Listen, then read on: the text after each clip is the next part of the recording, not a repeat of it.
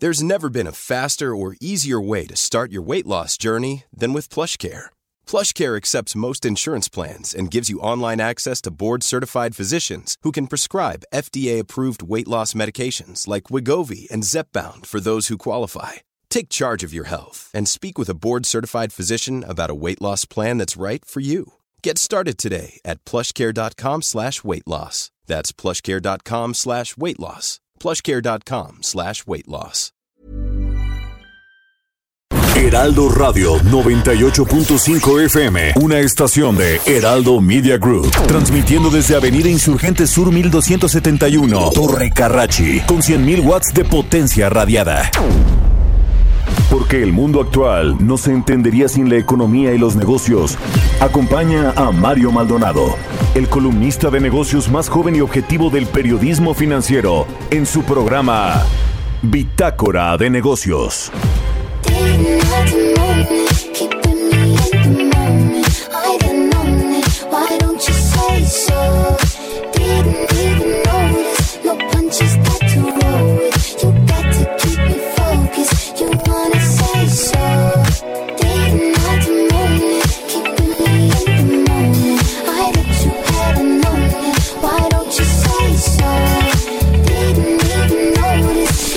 ¿Qué tal? ¿Cómo están? Muy buenos días. Bienvenidos a Bitácora de Negocios. Yo soy Mario Maldonado y me da mucho gusto saludarlos en este martes 7 de julio del 2020.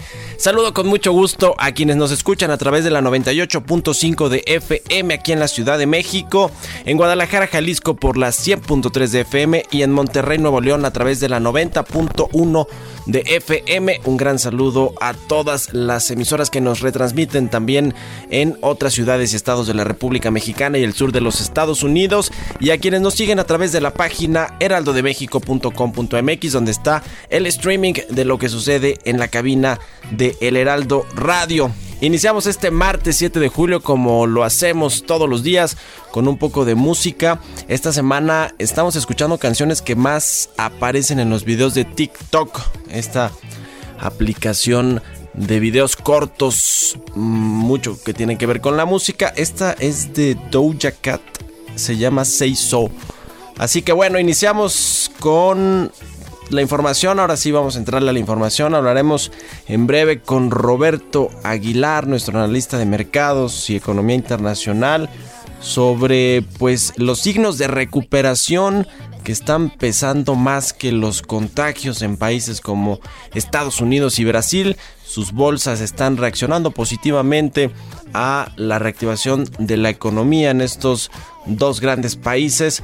También en, bueno, pues hoy en la reunión del presidente López Obrador con Donald Trump, de eso lo voy a platicar un poquito en mi editorial. Pero bueno, pues ¿por qué Trudeau, Justin Trudeau no quiso ir a Washington a reunirse en esta, eh, pues en esta reunión trilateral porque van a celebrar la entrada en vigor del acuerdo comercial entre México, Estados Unidos y Canadá, el TEMEC. Pero bueno, ¿por qué Trudeau dice que no, pero que sí podría venir a México? Vamos a platicar de eso con Roberto Aguilar.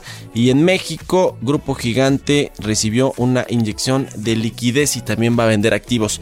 De esto veremos mucho con las empresas mexicanas y globales que están operando en México después de toda la reestructura que signifique el golpe del coronavirus para sus negocios. Vamos a platicar también como todos los martes con Ernesto O'Farrill, el presidente de Grupo Bursamétrica, sobre pues de qué tamaño pudiera ser el boquete en el sistema financiero con pues esta crisis económica que estamos viviendo, las empresas, las familias, las personas, todo mundo pues con algún tipo de problema en el ingreso o en el pago de los créditos. Hablaremos de esto con Ernesto Farril.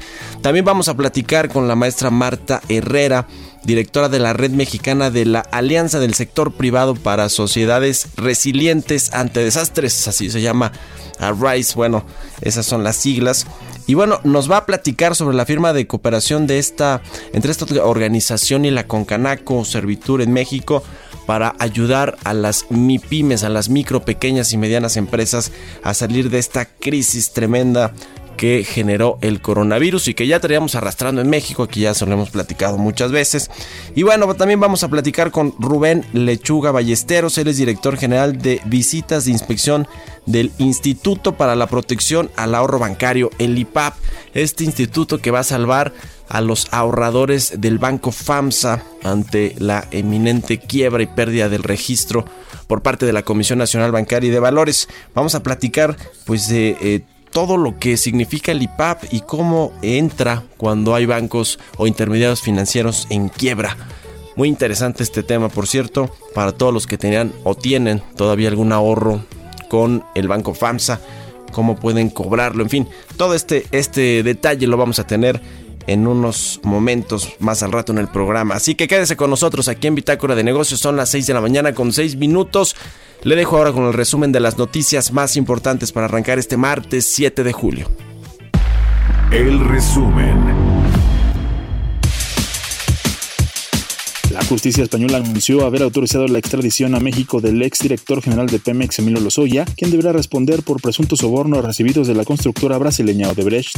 El presidente Andrés Manuel López Obrador espera que pronto se dé la extradición de Emilio Lozoya. Reiteró que el exdirectivo viene con el acuerdo de informar todo lo sucedido en relación a los casos que le tocó atender y por los que se le acusa va a estar protegido y eh, viene con el acuerdo de eh, informar sobre todo lo sucedido en relación a los casos que le tocó atender y por los que se le acusa. Va a informar eh, si hubo estos sobornos, quién entregó el dinero, para qué se usó el dinero, si se quedó él con el dinero o lo entregó a otras personas. Se va a abrir la investigación, se va a conocer lo que sucedió. La oficina del primer ministro canadiense informó en su página web que el presidente Andrés Manuel López Obrador tuvo una conversación con su homólogo Justin Trudeau en la que hablaron de las inversiones en infraestructura de energía renovables para luchar contra el cambio climático y el Tratado México, Estados Unidos y Canadá. Trudeau no se unirá al encuentro en Washington entre López Obrador y el presidente de Estados Unidos Donald Trump mañana miércoles.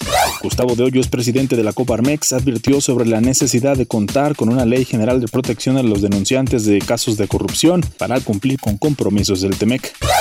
Alejandra Palacios, presidenta de la Comisión Federal de Competencia Económica, COPESE, dijo que las bases de licitación que emite el gobierno federal para comprobar un bien o servicio hacen la diferencia entre beneficiar a un proveedor o permitir que el concurso sea competido. Agregó que el objetivo es fortalecer la planeación, promover e incrementar la competencia económica e incorporar mecanismos para controlar la corrupción.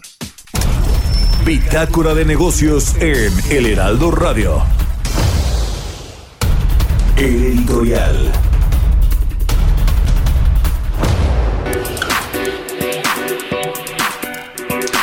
Oiga, pues hoy finalmente en Washington se va a llevar a cabo, no es cierto, hoy es martes, va mañana, discúlpeme, disculpe, es que son las 6 con 9 minutos apenas. Bueno, mañana se va a llevar a cabo esta reunión entre los dos presidentes de, el de Estados Unidos y el de México, eh, Donald Trump y Andrés Manuel López Obrador en Washington esta polémica reunión, hay que decirlo, porque se da en el contexto de, sí, de una firma de un acuerdo, más bien de la entrada en vigor de un acuerdo comercial renovado, el TEMEC, pero se da en el contexto de una campaña político-electoral de Donald Trump que quiere reelegirse y ser presidente de los Estados Unidos por otros cuatro años. Por cierto, va mal en las encuestas, va abajo de Joe Biden. Eh, su pues eh, su, eh, su oponente ahí en las elecciones que eh, pues está por el partido demócrata y que quiere arrebatarle, los demócratas quieren arrebatarle la presidencia a Donald Trump, que, que pues lo ha hecho, no sé, no lo ha hecho muy bien al parecer en todo lo que tiene que ver incluso con el tema económico, que parece que arrancó muy bien y después, un poquito antes del coronavirus, todo se empezó a complicar en Estados Unidos en, en términos económicos. Bueno, lo interesante de la, de la, pues de la visita más allá de los tintes políticos, que sí los tiene y que Donald Trump va a utilizar al presidente López Obrador lo más posible para tratar de ganar votos, particularmente los hispanos mexicanos que viven allá y que ven pues una buena relación. Ayer dijo Trump que es su amigo eh, López Obrador, que lo recibe con mucho gusto allá en Washington, en fin. Pero bueno, pues eh, quienes van con el presidente López Obrador, ya se anunciaron ahí a algunos eh, integrantes de su gabinete, obviamente el canciller Marcelo Ebrard, la secretaria de Economía Graciela Márquez, el jefe de la oficina de la presidencia. Salió de no sé dónde Poncho Romo, pero va a ir a Washington con el presidente López Obrador en esta comitiva. Y también lo interesante está del lado de los empresarios, porque de entrada no invitaron a ninguno de estos representantes de los organismos empresariales, gremiales, como el CCE, la Concamín, eh, la Canacintra, la Concanaco Servitur, no se diga la Coparmex con Gustavo de Hoyos, que sabe que no le cae nada bien al presidente, pero tampoco los otros, ¿eh? no confía en ellos, esa es la realidad. Quienes iban son cinco personajes de su consejo asesor empresarial, ¿se acuerda este consejo que formó López Obrador cuando ganó prácticamente la elección el primero de julio y a partir de ahí en un brindis en una en la casa del, presidente López Obrador se lo, se lo propusieron ahí tres, cuatro empresarios y se, se llevó a cabo, aunque parece que no le han asesorado nada, a juzgar por cómo va la economía, pero bueno, pues allá van a andar al menos cinco empresarios de, de este Consejo Asesor Empresarial. Hablamos de Bernardo Gómez, el copresidente del Grupo Televisa, de Carlos Jan González, de Banorte, Ricardo Salinas Pliego, de TV Azteca, Olegario Vázquez Aldir, de Grupo Ángeles, y Daniel Chávez, de Grupo Vidanta. Interesante eh, lo que se va a tratar en términos económicos, porque está todo este asunto del sector energético, qué le van a reclamar, hay todas estas organizaciones furiosas con respecto al cambio de reglas en los sectores de energías limpias, en el sector eléctrico, en, dicen que los discriminan para abrir estaciones de gasolina, todo esto yo creo que va a tratarse más allá de los asuntos comerciales y veremos pues cómo cómo reacciona el presidente Obrador. Por cierto, ahorita que hablábamos de estos personajes, al parecer Bernardo Gómez de Televisa pues fue uno de los artífices importantes para eh, rehacer o digamos eh, estrechar vínculos y puentes entre el gobierno del presidente López Obrador con el gobierno de Estados Unidos y tiene todo que ver con la relación que tiene con Jared Kushner, el yerno y asesor económico de Donald Trump, que ahora pues eh, ya no está Luis Videgaray, se quedó con el sexenio pasado, aunque despacha ya en el MIT. Eh, es catedrático allá de esta universidad tan, tan prestigiada, pero ahora quien tomó parece ese rol es ni más ni menos que este empresario del grupo Televisa, Bernardo Gómez, quien, quien por cierto ya había traído a Jared Kushner aquí a una cena a su casa. ¿Se acuerda que estuvo el presidente López Obrador? Invitaron al canciller Marcelo Ebrard. Fue ya el año pasado, creo que por ahí de marzo, si no mal recuerdo, del año pasado. En fin, veremos cómo resulta esta reunión y veremos si pues nos usa Donald Trump, bueno, al presidente López Obrador, o, de, o realmente puede sacar algo bueno de esta eh, reunión con Donald Trump, el presidente mexicano.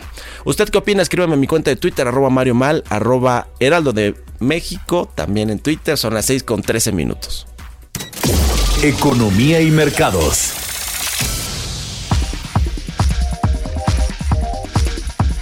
Y ya llegó Roberto Aguilar a la cabina de El Heraldo Radio. Mi querido Robert, ¿cómo estás? Buenos días. ¿Qué tal, Mario? Muy buenos días. Pues fíjate que en esta lucha entre los contagios y la recuperación económica pareciera que esta última ganó de nuevo y como muestra están las bolsas de Estados Unidos y Brasil que reportaron destacadas alzas ayer, mientras que el número de contagios y decesos siguió subiendo rápidamente. Bueno, de hecho, ayer se hizo la prueba el presidente brasileño y hoy se esperarían los resultados.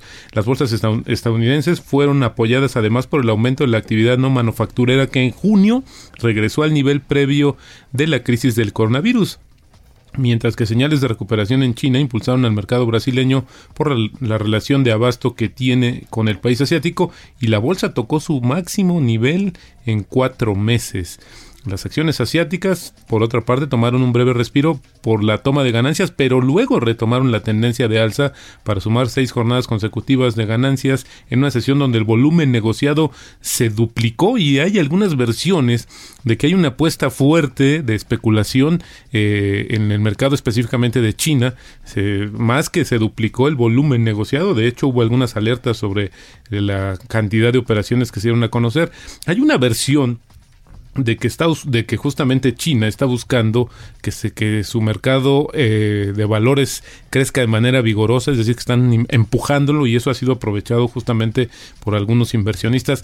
Dos datos interesantes que tienen que ver con el mercado, Mario. Amazon ayer cruzó la marca de los 3 mil dólares por, por acción por vez primera y le dio el mayor impulso tanto al Standard Poor's 500 como al Nasdaq. Ya su valor de mercado de esta compañía es de 1.5 trillones de dólares y en el año como una ganancia superior a 65%, mientras que las acciones de Tesla eh, pues se dispararon ayer más de 13%.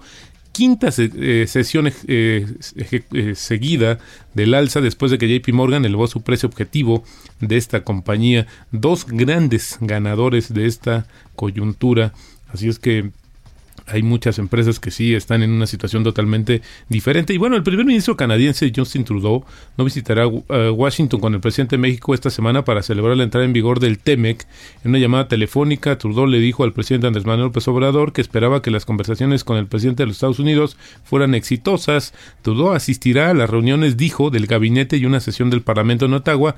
Esto lo comentó ayer su oficina, la oficina de la presidencia canadiense, en un comunicado. Les deseamos lo mejor a Estados Unidos y México en la reunión del miércoles, eso lo dijo justamente este, esta misiva. La semana pasada, fíjate es interesante, Mario Trudeau dijo que no estaba seguro de asistir y esto porque citó algunas tensiones sobre los posibles aranceles que Estados Unidos quiere aplicar al aluminio de Canadá, un tema que también en un principio fue pues este incluyó a México y es un tema que no se ha terminado. Así es que esta es una de las cuestiones. Y además, fíjate que en esta carta, o en esta, este boletín que, que se dio a conocer, pues también se hablaba sobre el tema de la inversión de infraestructura en energía renovable y el tema de la minería, donde tú sabes que también Canadá y México, a través de diversas empresas que, que tienen presencia justamente aquí, pues están en una situación ahí compleja en términos de los impuestos y creo que al parecer esta situación ya permeó también hasta las escalas más altas del gobierno. Así es que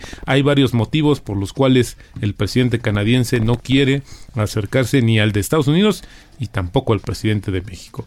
Está, eh, y la Organización Mundial de Salud comenzó a revisar el reporte que se dio a conocer ayer, una, una nota que se publicó en el New York Times, donde dice que hay pruebas de que el virus del coronavirus podría propagarse por pequeñas partículas en el aire, contra lo que había dicho la Organización Mundial de Salud, y es que ayer, en una carta abierta, a la agencia justamente al OMC, más de 230, más de 200 científicos de 32 países destacaron que las pruebas que en su opinión muestran que partículas más pequeñas exhaladas pueden infectar a la gente que las inhale. Esto es importante, esto lo publicó el fin de semana, pero bueno, vale la pena ya la OMC tomando cartas en el asunto. Y bueno, ayer las declaraciones, me las incluí, creo que son importantes las declaraciones del subsecretario de Salud que dijo que la llegada de la temporada de influenza en el otoño y un probable repunte de contagios de coronavirus con el clima más frío en esa época podría prolongar la epidemia del virus hasta abril en México. Y luego Grupo Gigante obtiene de BBVA, Santander, HCB6 y Scotia un crédito simple sindicado por 1.800 millones de pesos a un plazo de nueve meses con posibilidad de ampliarlo tres meses más. Esto le va a permitir a este grupo hacer frente a las necesidades de liquidez, lo que enfrenta para enfrentar justamente el tema de la situación por la pandemia. Esta operación implicó la exhibición de garantías reales para avalar el pago de crédito y la posible venta de activos no estratégicos para el pago del crédito de liquidez y el resto de los préstamos. Ayer lo informó muy tarde esta compañía y el tipo de cambio, Mario, en estos momentos cotiza en 22.60 pesos. Pues muy bien, muchas gracias Robert. ¿Cómo ves la, visita de mañana? ¿Tú crees que va a salir algo positivo de eso o no tanto? Tomando en cuenta más las fotos que publicó ayer Trump del muro, ¿no? Híjole. Yo creo que eh, eh, ya el positivo es que se reúnan, ¿no? Porque al final del día sí hay muchos temas que siguen pensando, eh, lo que comentabas tú también, el, fin político electoral, y creo que el que más partido le va a sacar este tema justamente es Donald Trump. Hay muchos cuestionamientos y, y propuestas de que el gobierno o el presidente presidente Andrés Manuel López Obrador debería de discutir allá, pero la verdad es que se ha limitado a decir este es un tema que vamos a ver solo el aspecto del TEMEC, el aspecto del intercambio comercial, pero la agenda es muy amplia. Yo creo que no va a tener tiempo y insisto, el ganador de esto va a ser sin duda Donald Trump. Bueno, gracias Robert. Al contrario, muy buenos Roberto Hilar, sígalo en Twitter, Roberto AH, son las 6 con 19. Radar Económico.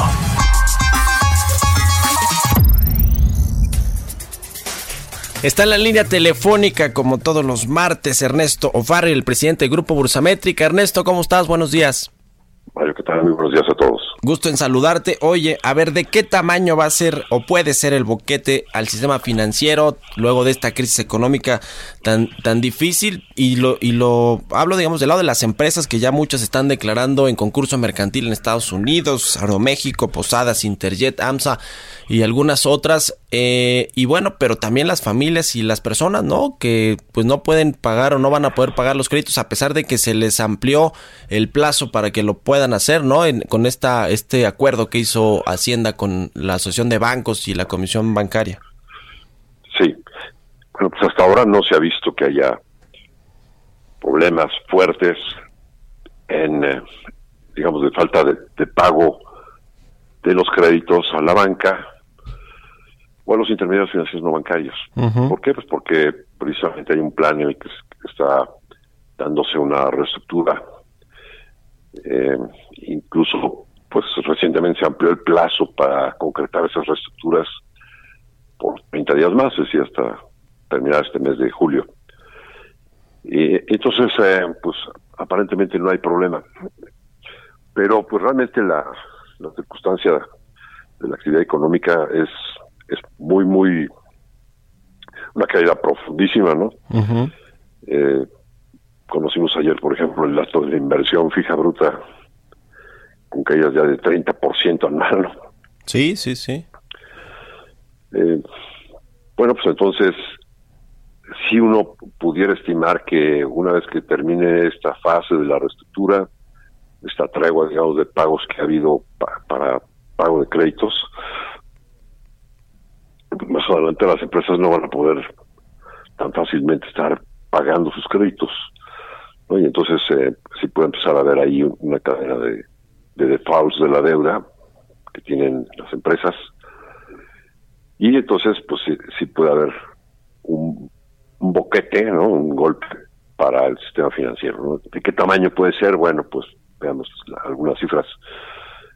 Eh, el total del, del crédito bancario llegó casi a 6 billones de pesos por ahí de febrero-marzo.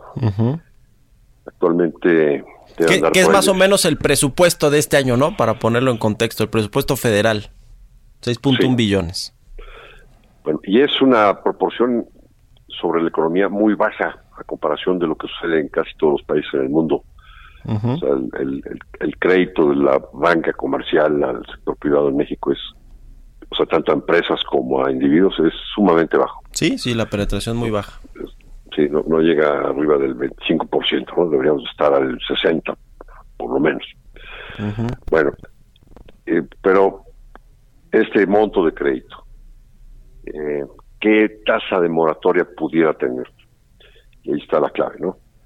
En, en ocasiones anteriores con recesiones fuertes, sí llega fácilmente a el índice de, morosidad a 10% o más, ¿no?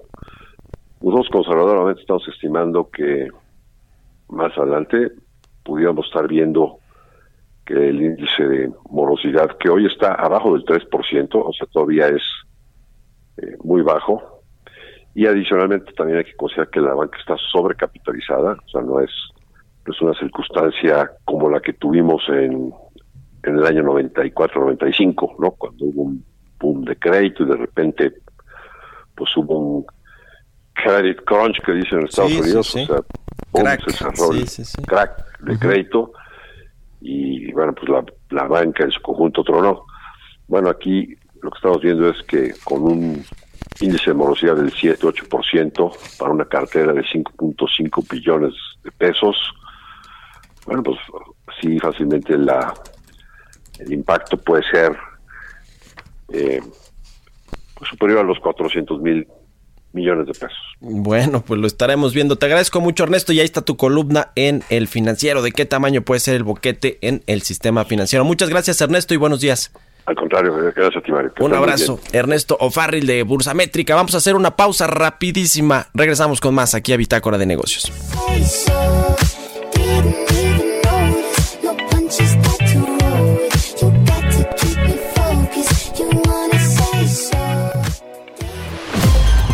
Continuamos en un momento con la información más relevante del mundo financiero en Bitácora de Negocios con Mario Maldonado.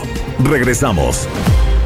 Escucha la H, Heraldo Radio.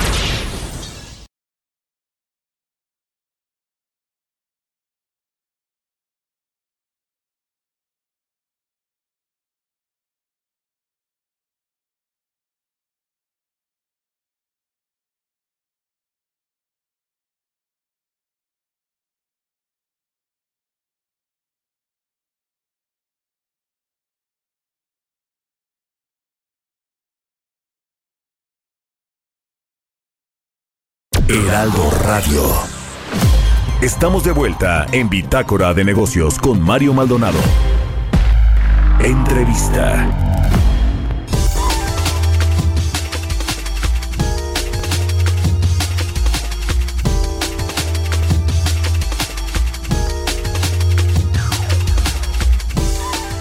Ya estamos de regreso aquí en Bitácora de Negocios. Son las 6 de la mañana con 30 minutos. Le platicábamos al inicio del programa sobre este acuerdo de colaboración entre la Concanaco Servitur, la Confederación de Cámaras Nacionales de Comercio, Servicios y Turismo, con una organización eh, que es una alianza del sector privado para las sociedades resilientes ante desastres. Eh, para impulsar a las MIPIMES, ayudar a que salgan de esta crisis tan profunda, tan fuerte que estamos viviendo. Y para hablar de este tema me da mucho gusto saludar en la línea telefónica a la maestra Marta Herrera. Ella es presidenta de la red mexicana de esta alianza del sector privado para las sociedades resilientes ante desastres. ¿Cómo estás Marta? Muy buenos días. Muy buenos días, Mario. Un gran saludo a ti y a todos tus radioescuchas. Muchas gracias por tomar nuestra llamada. Cuéntanos de esta de este acuerdo que hicieron con la Concanaco Servitur, cómo pueden beneficiarse las pymes de ello, eh, en qué están trabajando. Gracias, gracias. Mira, eh, la semana pasada firmamos un acuerdo de cooperación, como bien dices, entre Rice México y la Concanaco para la recuperación de las MIPIMES. Eh, nuestra intención es apoyar eh, a todas las micro, pequeñas y medianas empresas eh, de México eh, que están afiliadas a la Concanaco Servitur, que obviamente han sido impactadas durante esta pandemia, pero no necesariamente por eso nada más, sino porque queremos trabajar en desarrollar una cultura de la resiliencia en México. No estamos claros que esta no, no es la única crisis que, que vamos a vivir ni que hemos vivido y nuestra intención es lograr desarrollar una cultura de la resiliencia en las pequeñas y medianas empresas a través de un protocolo eh, que lanzamos eh, como, como organización para poder eh, capacitar a las pequeñas y medianas empresas para que estemos todos listos eh, eh, y desarrollemos esas herramientas eh, hacia el interior de nuestras empresas y podamos recuperarnos más fuerte, más rápido y todos de manera colaborativa y unidos. A ver, estos protocolos o esta, digamos, este coaching que ustedes pueden darle a las MIPIMES para poder salir de esta crisis, para poder ser más resilientes y incluso algunas podrán salir, me imagino, incluso más fortalecidas de lo que entraron a la crisis, pero ¿en, en qué consiste básicamente? Es decir, eh, ¿cómo se acercan ustedes a, estas MIPIMES que están, como tú ya nos dices, en la Concanaco Servitur? Pero digamos ahí, ¿cómo es el proceso? Y lo digo, lo pregunto por si alguien nos está escuchando que tiene una micro, pequeña empresa que quiere saber más o que quiere ver cómo puede beneficiarse de estos programas. Claro que sí, mira, eh, muy fácil, nos puede contactar a rice.mx. Eh, nuestra intención es apoyar a cualquier empresa de cualquier tamaño eh, que quiera desarrollar estas capacidades internas.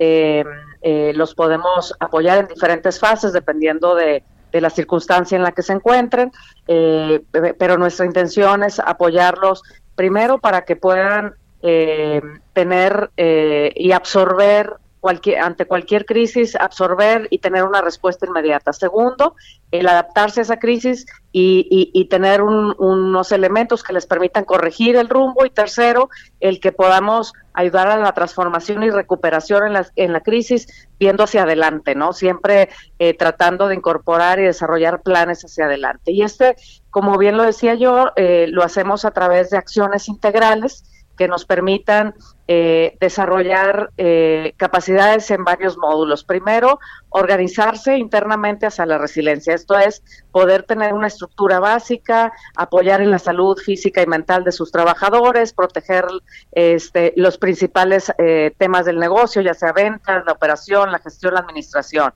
Y de ahí nos vamos a diferentes temas como el, el que puedan las empresas conocer de anticipadamente sus riesgos, el que puedan tener una sostenibilidad financiera, el que puedan desarrollar de manera inmediata esa capacidad de, innovarse y poder, este, em, por ejemplo, interiorizar eh, temas de digitalización, teletrabajo, eh, adaptarse al cambio tecnológico, en fin, sostenibilidad ambiental eh, y una serie de mecanismos que los puede ir guiando para, como ya bien lo decía yo, eh, puedan eh, desarrollar internamente esa capacidad de resiliencia y al mismo tiempo puedan este, apoyarlos a, estar eh, preparados para lo que siga. Sí, me parece muy relevante esto que nos comentas, Marta, cómo adaptarse a la, a la nueva realidad de la economía, de las sociedades a partir de lo que nos sucedió o nos está sucediendo en México todavía con el coronavirus es, es muy importante y sobre todo porque estas MIPIMES luego no tienen todos estos procesos o es muy común que no los tengan.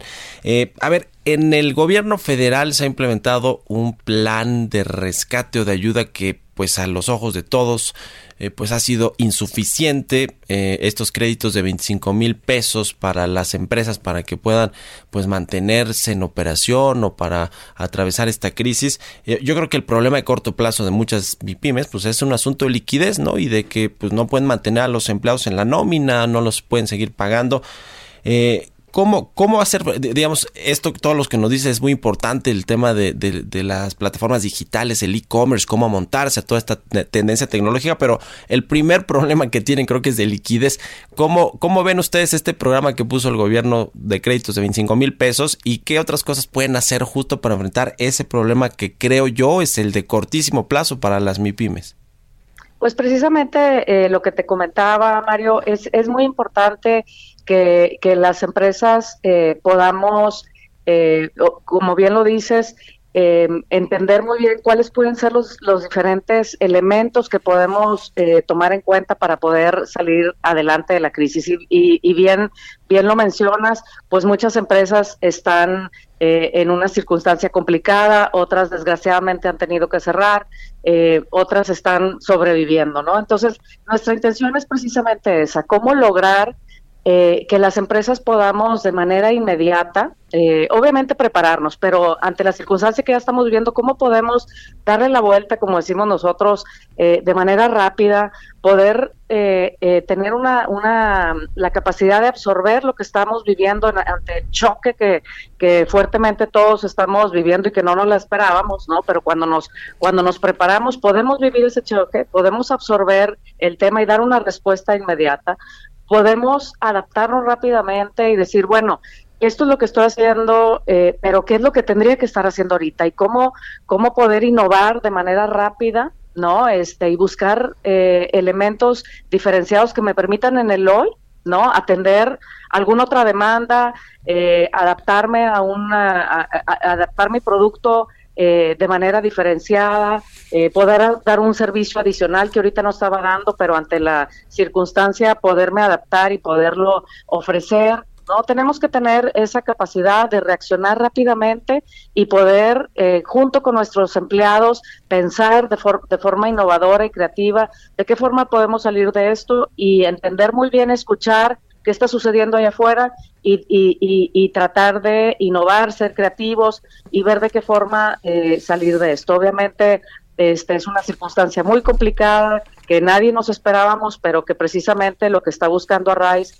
es eh, desarrollar esas capacidades internas que nos permitan eh, ser, ser innovadores y creativos a la hora de que hay eh, algún choque como estos y poder entre todos salir adelante con diferentes apoyos que podemos las empresas estar buscando, eh, eh, obviamente en, en, los apoyos que pueda estar dando el gobierno, pero también organizaciones de la sociedad civil o, grupos de empresas que están ayudando a la reactivación y podemos nosotros ser un un elemento que pueda concentrar toda esa información de qué hay disponible para que puedan las empresas salir adelante. Así que los invitamos a, buscar en nuestra página arrais.mx o en nuestras redes sociales para que puedan ahí conocer qué es lo que, lo que hay eh, disponible y puedan eh, eh, ya sea capacitarse o buscar algunos apoyos que pudiera haber disponibles eh, para la reactivación económica. Pues muy interesante, ahí está el, llamado para todas las MIPIMES interesadas en conocer en este, este proyecto, este acuerdo que ustedes firmaron con la Concanaco Servitur. me parece muy relevante esto que dices, Marta, de ir también construyendo esta cultura de la prevención ante, ante las crisis, ante los desastres, porque no va a ser la única crisis, está el coronavirus y qué mejor que tomarla como una experiencia en la que puedas ir desarrollando esta eh, pues cultura de la prevención. Muchas gracias, eh, Marta Herrera, presidenta de la Red Mexicana de la Alianza del Sector Privado para las Sociedades Resilientes ante Desastres, por haber tomado nuestra llamada y muy buenos días. Muy buenos días, Mario. Hasta luego. Hasta luego. Son las 6 con 40 minutos. Vamos a otra cosa. Historias empresariales.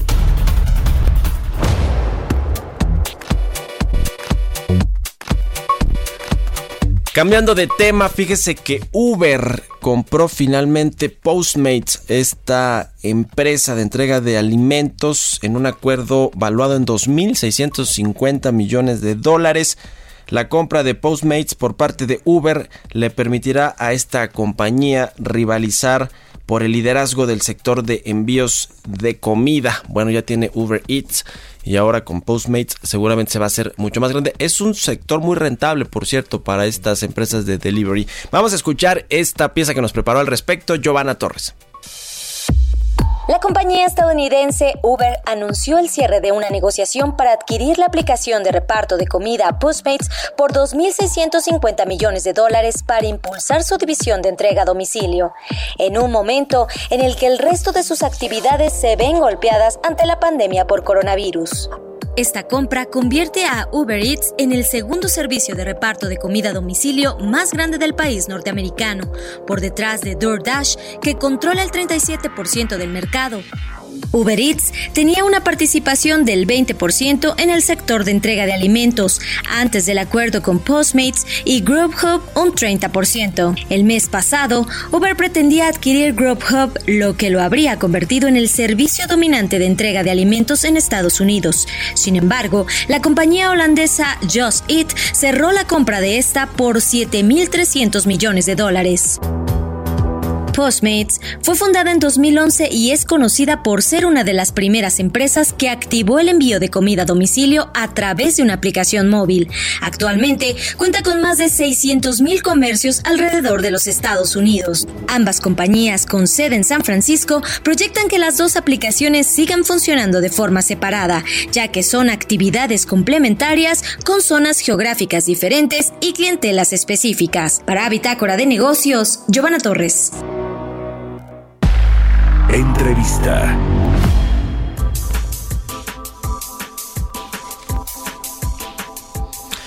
Bien, pues aquí le hemos platicado sobre este asunto del banco FAMSA, el banco del ahorro FAMSA, que por malos manejos y una, eh, pues incluso historia de posible fraude por parte de algunos de sus directivos, pues ya perdió el registro de la Comisión Nacional Bancaria y de Valores para que pueda operar como un intermediario financiero.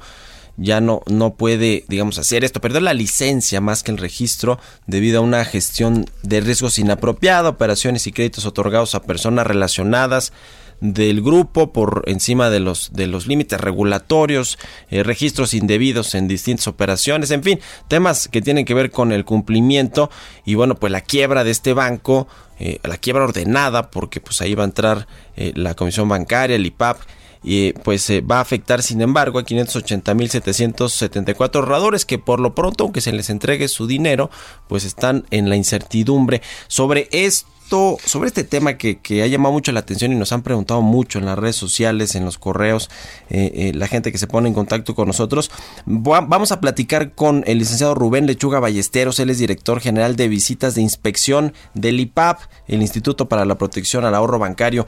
Rubén, ¿cómo estás? Buenos días, me da gusto saludarte. Mario, muy buenos días. Muchas gracias. Igualmente me da gusto saludarte a ti y a tu auditorio. Ya, a ver, eh, cuéntanos primero en, general cómo va este asunto de eh, los, eh, pues, el contacto que tienen con los ahorradores de FAMSA, con el banco, cómo va todo el asunto, porque bueno, hay un portal, ¿no? Para pagar a los usuarios ahorradores de, de Banco FAMSA, pero al parecer también está presentado algunas fallas. En fin, cuéntanos primero en general cómo van con este asunto de FAMSA ahí en el IPAP. Con mucho gusto. A partir del día primero de julio, el IPAP eh, inició la toma de control de Banco Ahorro FAMSA. Para ello lo que se, se hizo fue eh, enviar, eh, se contrató al despacho Álvarez y Marsal para que son nuestros apoderados legales en la, en la liquidación y eh, con un gran equipo de, funcionarios del instituto fueron y eh, han hecho una toma de control en las áreas de tesorería, de sistemas, de operación para asegurar que no haya más operaciones. Adicionalmente, y la tarea principal a la que nos dimos eh, tarea fue el tomar la información, recoger la información de los ahorradores. Como bien dices, son cerca de 570 mil eh, los ahorradores, eh, los que han sido afectados, o los, pero que serán beneficiarios, beneficiarios del Fondo de protección al ahorro bancario. Eh, para dar una dimensión de ellos, estaríamos hablando de, de un partido de fútbol, de cinco estadios de fútbol de, de, el Azteca, en América Pumas, y, y, el otro al 61 de, de, del, del estadio de, los Pumas también. Sí, o sea, no son tan poquitos, ¿no? Son medio, poquito más de medio millón de mexicanos. Exactamente. Y, y, entonces lo que sucedió con nuestro portal, eh, empezamos a tomar, empezamos el día jueves, empezamos a tener un poco de intermitencias eh, que ya están solucionadas. Eh, desde el día de ayer estamos operando a una capacidad del 100%. Tenemos registrados ya el último corte que estuve, que recibí, ya teníamos 49 mil registros en el, en el portal. y estamos listos para seguir recibiendo las siguientes operaciones que, que los demás registros de los de los ahorradores para que puedan iniciar su proceso, un proceso que como lo hemos dicho en diferentes ocasiones, hay ahorradores por abajo de nueve mil pesos que le vamos a hacer un pago a través de unas practicajas de BBVA y otros que arriba de nueve mil pesos que les vamos a hacer su pago a través de un cheque nominativo para una cuenta no negociable. A ver, nada más quería eh, puntualizar una cosa, este mamá, por favor, si eres tan gentil. Em, es bien importante que, consideremos esto, esta estrategia y este, este, esta toma, la, la revocación de la licencia a Banco Ahorro FAMSA se dio en un escenario crítico. No solamente en, el, en, esta parte financiera del propio banco, sino en, un, en el entorno. En el entorno lo que tenemos es una pandemia.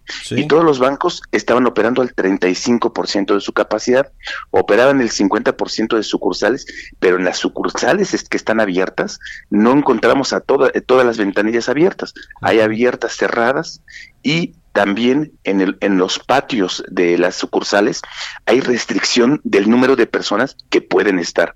Esto nos hizo llevar a, tomar, a hacer una estrategia que es la que estamos comentando y que con un poco de paciencia vamos a poder hacer el reembolso de los, de los ahorros eh, muy pronto eh, ya verás los, nuestros números quizá a final de un par de semanas creo que podríamos eh, dar la sorpresa con, con, nuestros números. Justo eso te quería preguntar, ¿cuál es la línea de tiempo para saldar, digamos, el total del, de los eh, cerca de 570 mil personas que eh, pues tienen cuentas o alguna línea ahí de crédito con el banco FAMSA? ¿En cuánto tiempo estará más o menos solucionado todo este asunto con los ahorradores de FAMSA? Eh, lo que comentamos eh, de las de las dos estrategias, los cheques, eh, los cheques ya han sido impresos, deben faltar muy pocos por, por imprimir y, y, y, están, pero la mayoría ya se encuentra en camino. Eh, de estos, estos cheques, lo que, lo que nuestros cálculos están es que deben estar por allá del día 20 de, 20 de julio. Eh, habrá que esperar, es bien importante esto, que cuando una vez que reciba el ahorrador su cheque, tiene que activarlo. Eh, como decía, es un cheque nominativo para bono en cuenta no negociable y además no está activo. Todo esto para seguridad de, de, nuestro, de nuestros ahorradores.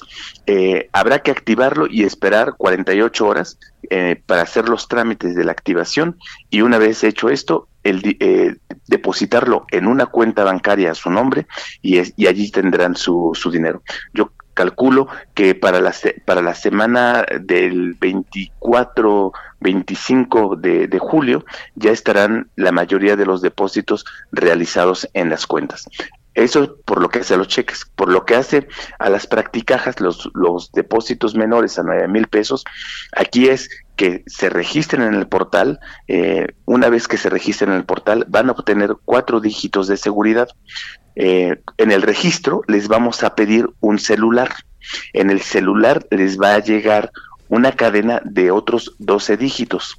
Lo, presentarse en la práctica, en las practicajas de BBVA, poner los 14 dígitos que se envían al S, al, eh, por SMS al celular, seguidos de los cuatro dígitos de seguridad que obtuvieron en el portal. Con estos 16 dígitos van a poder retirar eh, en, las practicajas su dinero y de manera instantánea. Este proceso nos debe llegar, llevar entre que se registran y retiran su dinero no más de 48 horas pues muy interesante que está siendo expedito este eh, esta quiebra ordenada del Banco FAMSA y por supuesto la protección a los ahorradores que es eh, lo más relevante ya lo que pasa ahí con los exaccionistas o directivos y demás de FAMSA pues es, es otra cosa y por los malos manejos y las malas prácticas oye eh, Rubén de los recursos del IPAP que tiene en, en total para pues para estas emergencias para eso se creó este este este fondo este instituto ¿Cuántos, ¿Cuántos se van a ocupar? Es decir, ¿cómo quedan las reservas? Y, y lo digo porque,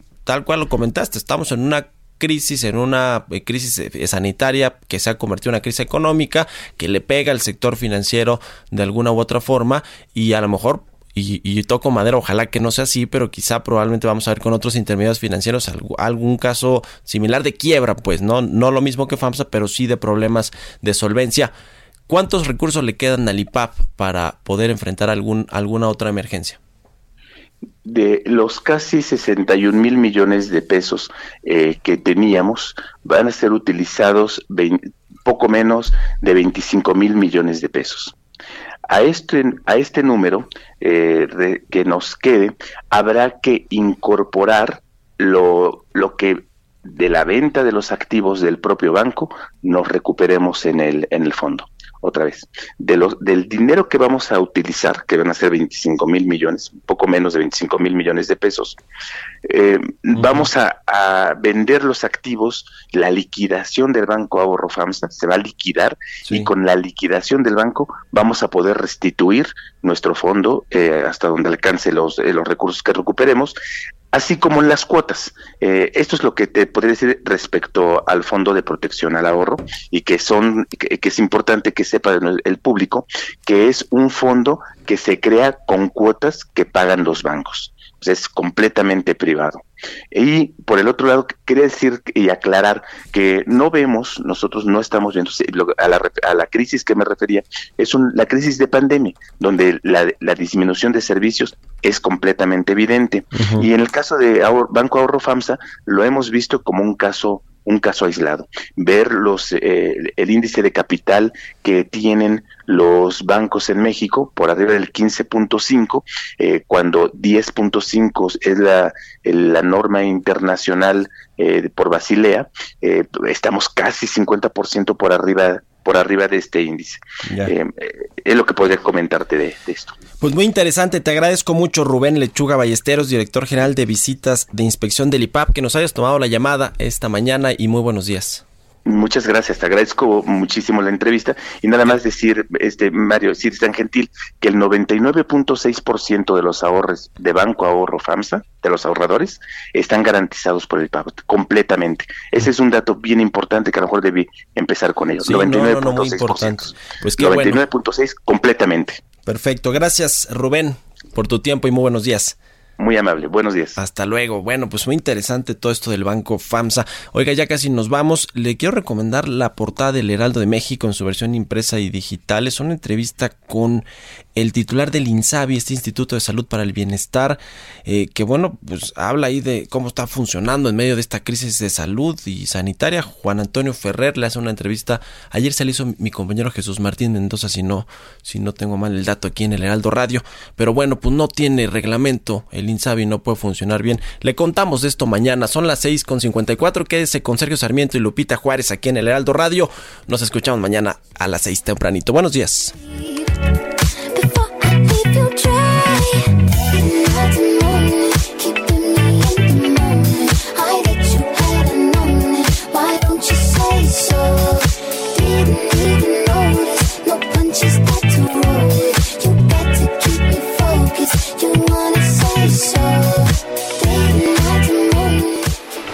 Esto fue Bitácora de Negocios con Mario Maldonado, donde la H suena y ahora también se escucha. Una estación de Heraldo Media Group. Heraldo Radio. La H se lee, se comparte, se ve y ahora también se escucha. Mom deserves the best, and there's no better place to shop for Mother's Day than Whole Foods Market. They're your destination for unbeatable savings, from premium gifts to show-stopping flowers and irresistible desserts. Start by saving 33% with Prime on all body care and candles. Then get a 15-stem bunch of tulips for just $9.99 each with Prime. Round out Mom's menu with festive rosé, irresistible berry chantilly cake, and more special treats. Come celebrate Mother's Day at Whole Foods Market.